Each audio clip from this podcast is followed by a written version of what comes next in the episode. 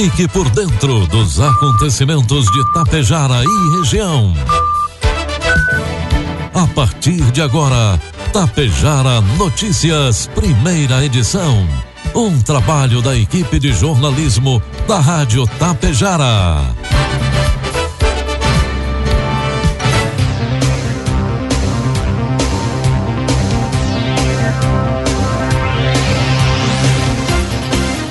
Dia, pontualmente sete horas da manhã. Está no ar a partir de agora, aqui pela Rádio Tapejara, a primeira edição do Tapejara Notícias desta quarta-feira, hoje 16 de novembro de 2022. Tempo bom em Tapejara, 16 graus é a temperatura, 60% a umidade relativa do ar. Notícias que são destaques desta edição. Seminário Regional Ressignificando Saberes foi realizado em Vila Lângaro. Santa Cecília do Sul realizará leilão municipal no dia 25. Chapa 1 é eleita para comandar o primeiro Grêmio Estudantil da Fátia Escola. A Paz do Rio Grande do Sul recebe indicação de emenda de 18 milhões e 900 mil reais. Estas e outras informações a partir de agora na primeira edição do Tapejara Notícias, que tem um oferecimento de Bianchini Empreendimentos e Agro Daniele. Você sabe o que são fertilizantes organominerais? São fertilizantes que unem o melhor da matéria orgânica enriquecida com minerais, gerando um produto completo e sustentável para grandes resultados. Conheça a Neorgan, a marca dos fertilizantes organominerais de uma empresa que desde 1990 acredita e investe aqui na região. A Agro Daniele. Neorgan, nutrindo o solo, nutrimos a vida. Bianchini Empreendimentos apresenta Edifício Fratelli. Localizado em área nobre da cidade, perto de tudo que você precisa, com excelente área de lazer e espaços cuidadosamente projetados para despertar as mais belas emoções. Apartamentos de dois e três dormitórios, com ambientes amplos e integrados. Salas comerciais térreas, pensadas em valorizar o seu negócio Permita-se experimentar um novo estilo de vida. Permita-se conhecer o Edifício Fraterno. Produtos agrícolas. Preços praticados na segunda-feira pela Agro Daniele. Soja, preço final com bônus, 182 reais. Milho, preço final com bônus, 84 reais. E trigo PH 78 ou mais, preço final com bônus, 90 reais. O projeto de lei 2569 prevê a regulamentação e o controle do herbicida 2,4-D. Hoje empregados na soja, esses produtos desfolhantes surgiram na Segunda Guerra e também foram usados no Vietnã. O texto está em análise na Câmara dos Deputados. O 2,4-D tem prejudicado severamente a vitivinicultura, pois a vaporização intensa desses produtos facilita o carregamento pelo vento para outras áreas, afetando culturas sensíveis situadas muitas vezes a quilômetros de distância, argumentou o autor da proposta, deputado Bibo Nunes, do PL aqui do Rio Grande do Sul. No ano 2019, a deriva desses herbicidas causaram graves perdas em plantações de maçã, uva, oliva, noz pecã, erva mate, tomate e hortaliças em 16 municípios gaúchos, continuou ele. O impacto desse herbicida hormonal foi debatido em audiência pública realizada em julho último por três comissões da Câmara. Pela proposta, órgãos de fiscalização deverão manter os dados dos responsáveis para o controle do uso desses herbicidas hormonais. O texto prevê que o poder público deverá estimular o emprego de tecnologias alternativas e, no eventual descumprimento da regulamentação, o 2,4-D poderá ser proibido no Brasil. Informe Econômico. Dólar comercial cotado neste momento a cinco reais e trinta centavos para venda. Dólar turismo cinco e cinquenta e dois e o euro a cinco e quarenta e oito. A Caixa Econômica Federal voltou a liberar desde as 7 horas da manhã da última segunda-feira, dia 14, o crédito consignado a beneficiários do Auxílio Brasil. A contratação do crédito estava suspensa desde o dia 1 de novembro. No anúncio da suspensão, a Caixa informou que era válida até às 7 horas da manhã de segunda-feira. O motivo da suspensão envolveu o processamento da folha de pagamento do Auxílio Brasil, processo que engloba o DataPrev, a a própria Caixa e o Ministério da Cidadania. O crédito consignado para os beneficiários do Auxílio Brasil foi liberado pela Caixa no dia 11 de outubro. Muitas pessoas que buscavam um empréstimo vinham enfrentando dificuldades para contratar o serviço pelo aplicativo Caixa Tem, além de queixas como atraso de pagamento e taxa extra do seguro. Segundo o Ministério da Cidadania, além da Caixa, há 13 instituições financeiras habilitadas a oferecer o empréstimo consignado a beneficiários do Auxílio Brasil. Previsão do tempo. A quarta-feira terá predomínio de tempo firme em todo o território gaúcho. O dia deve ser ensolarado com temperaturas elevadas em todas as regiões. Há alerta para baixa umidade relativa do ar no interior do estado. E neste momento, a umidade relativa do ar já está baixa aqui em Tapejara, 58%. Pela manhã, as temperaturas agora no amanhecer foram até baixas. A mínima do dia foi registrada em São José dos Ausentes, na Serra, apenas 4 graus. Neste momento, faz 16 aqui nos estúdios da Rádio Tapejar. A máxima 33 graus é esperada em Porto Xavier e em Porto Lucena, no noroeste do estado, e Novo Tiradentes, no norte. O tempo firme deve continuar predominando no Rio Grande do Sul durante a quinta-feira também. O amanhecer terá baixas temperaturas. Além disso, de acordo com a Clima Tempo, há um pequeno risco de geada na Serra Gaúcha. No decorrer do dia, os termômetros devem seguir elevados e a umidade segue baixa amanhã também em todo o Rio Grande do Sul, entre 20% e 30%, exceto no litoral. Vamos então às imagens do satélite que mostram Tapejara neste momento. Teremos o dia todo de tempo bom e à tarde a temperatura deve chegar aos 25 graus. Para amanhã, tempo bom novamente, mínima de 12 e a máxima deve chegar aos 27 graus. Destaques de Tapejara e região. Agora 7 horas 7 minutos, 17 graus é a temperatura. E aqui em Tapejara, hoje tem vacinação contra a Covid-19 para crianças.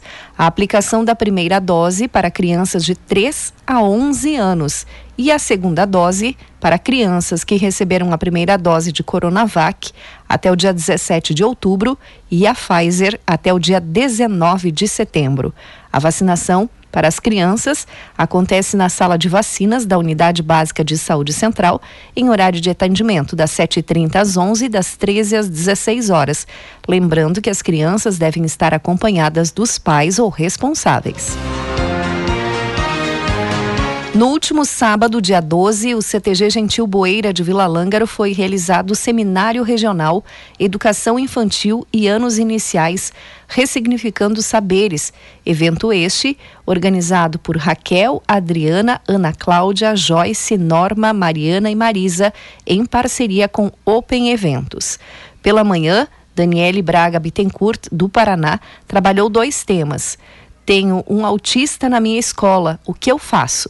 E também BNCC Perspectivas e Desafios da Educação. À tarde, Fernando Saraiva, do Rio Grande do Sul, abordou o tema dança, música e expressão corporal como fator motivacional. E por fim, Renato César Bini, da Open Eventos de Santa Catarina, enfatizou a, o, a respeito da música e sua importância no processo de ensino da aprendizagem. A organizadora Raquel comentou que o principal objetivo foi reunir professores, monitores e estagiários para o aperfeiçoamento com o intuito de melhorar o desempenho escolar.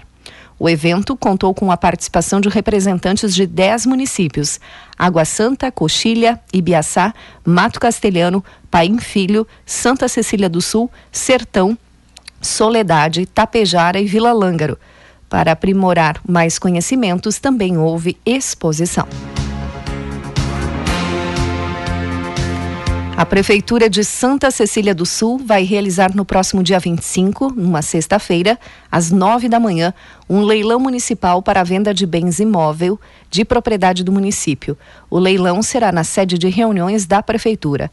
Será leiloada uma parte de terras sem benfeitorias, localizada na, em Santa Terezinha, interior de Santa Cecília do Sul, com área superficial de 25 mil metros quadrados. Poderão participar desse leilão público pessoas físicas e jurídicas de qualquer natureza. A entrega do bem arrematado será em data e horário a serem estabelecidos pela comissão de licitação no prazo de 10 dias após a quitação. O arrematante retirará o bem desde que tenha ocorrido a integralidade do pagamento. Mais informações podem ser prestadas aos interessados em horário de expediente da Prefeitura de Santa Cecília do Sul. Outras informações pelo telefone 31 96 85 35. O edital está disponível no portal do município de Santa Cecília do Sul. A Chapa 1 foi eleita para comandar o primeiro Grêmio Estudantil criado na Escola FAT de Tapejara. A eleição aconteceu na última sexta-feira, dia 11, e contou com três chapas na disputa pela presidência. A Chapa 1 contabilizou 75 votos, a Chapa 2, 16 e a Chapa 3 foram 14 votos. Votaram alunos do turno da manhã. A comissão organizadora foi composta pelos alunos do terceiro ano do ensino médio, a coordenadora do ensino fundamental 2, ensino médio, Raquel Fortunato, e as professoras Vera Cadini e Janaína Lângaro. A chapa 1 eleita é formada pelos alunos do sétimo e oitavo anos do ensino fundamental 2 e são presidente Antony Zanandrea, vice-presidente Clarissa Giacomin, Tesoureiro Ingrid Isabelle Pegoraro Conte, secretária Maria Eduarda Bazejo, diretora social e de imprensa Júlia Garcia da Silva, diretor de Cultura e Esporte Augusto Cauã Enge. E diretor de Saúde e Meio Ambiente Vitor Tres. A participação dos jovens na gestão da escola é essencial para o ambiente se tornar mais democrático, além de dar voz às demandas estudantis e pensando em ampliar esse diálogo entre escola e estudantes. 7 horas 12 minutos, 17 graus é a temperatura. A bancada gaúcha no Congresso Nacional confirmou a indicação de uma emenda coletiva dos 31 deputados federais e três senadores do Rio Grande do Sul, no valor de 18 milhões e 900 mil reais para a Federação das Associações de Pais e Amigos dos Excepcionais, a FEAPAIS, do Rio Grande do Sul. Fundada em 1993, é a primeira vez na história que a instituição vai receber uma emenda de bancada. A indicação do recurso ao Orçamento Geral da União de 2023 foi confirmado pelo coordenador da bancada gaúcha, deputado federal Giovanni Cherini, contemplando a reivindicação do presidente da Frente Parlamentar em Defesa das APAES no Parlamento Gaúcho, deputado Paparico Baque, e também do presidente da FEAPAES do Rio Grande do Sul, Afonso Toqueto. É um momento muito importante na vida das pessoas com necessidades especiais e suas famílias, bem como para todos os gestores e profissionais que integram as 206 APAES em atividade no Rio Grande do Sul. Retornamos de Brasília com o sentimento de dever cumprido, salientou o deputado estadual Paparico Bach. Durante três dias de reuniões no Congresso Nacional, os embaixadores apaianos apresentaram as dificuldades que a instituição encontra para manter os serviços assistenciais nas 206 APAES em atividades do Rio Grande do Sul. Os deputados federais e senadores do Rio Grande do Sul entraram em consenso, acolheram nossa reivindicação e marcam na história a primeira indicação de uma emenda de bancada à Federação das APAES. O expressivo recurso vai fazer a diferença na promoção da saúde e qualidade de vida às mais de 60 mil pessoas que necessitam diretamente do serviço prestado pela APAI, afirma Paparico Bach. Além da indicação dos 30 milhões de reais da emenda de bancada do Congresso Nacional em agosto, o deputado Paparico Bach solicitou a indicação de 25 milhões de reais do orçamento do governo estadual, também a FEAPAES do Rio Grande do Sul, por meio de uma emenda de relatoria do projeto de lei 212, que determina a estimativa de receita e despesa do Rio Grande do Sul no exercício econômico e financeiro do próximo ano. O projeto deve ser votado no plenário em 20 de setembro até o final de novembro. 7 horas 15 minutos. Na tarde de ontem, uma carreta capotou e pegou fogo na IRS 135, no quilômetro 30, em Coxilha. O condutor ficou gravemente ferido após o incêndio. Segundo informações, o condutor de uma Scania G420, carregado de frangos congelados, ficou ferido após a carreta sair da pista, capotar e ocorrer uma explosão. Ele foi atendido pela equipe da EGR Transul e encaminhado ao Hospital de Clínicas em estado grave. O Corpo de Bombeiros Militar de Passo Fundo e Getúlio Vargas, a EGR, SAMU de Coxilha, atenderam a ocorrência. O primeiro batalhão rodoviário da Brigada Militar registrou a ocorrência. O trânsito seguiu lento no local, porém não ficou interrompido. Na madrugada de ontem, terça-feira, um assalto a ônibus de excursão foi alvo de roubo e sequestro relâmpago na ERS 223, no município de Tio Hugo. Segundo as informações, durante a madrugada, por volta da 1h30 da manhã, populares que estavam no ônibus conseguiram avistar, avisar a Brigada Militar que haviam sofrido um assalto durante o roteiro. Eles saíram de Marau para fazer compras no Uruguai. De acordo com as vítimas, cinco homens armados tripulando um veículo semelhante a um cadete de cor cinza pararam o ônibus. Durante a ação, o ônibus foi retirado do asfalto e levado ao interior em uma área de milharal. Os criminosos, após retirar os pertences e valores dos passageiros, trancaram todos dentro do bagageiro. Populares informaram que o motorista e alguns passageiros foram agredidos com coronhadas durante a ação criminosa. Um disparo foi efetuado no interior do ônibus. A Brigada Militar deslocou ao encontro das vítimas e iniciou o atendimento da ocorrência. A Força Tática do 3 RPMON de Passo Fundo também deslocou ao município de Tio Hugo em apoio.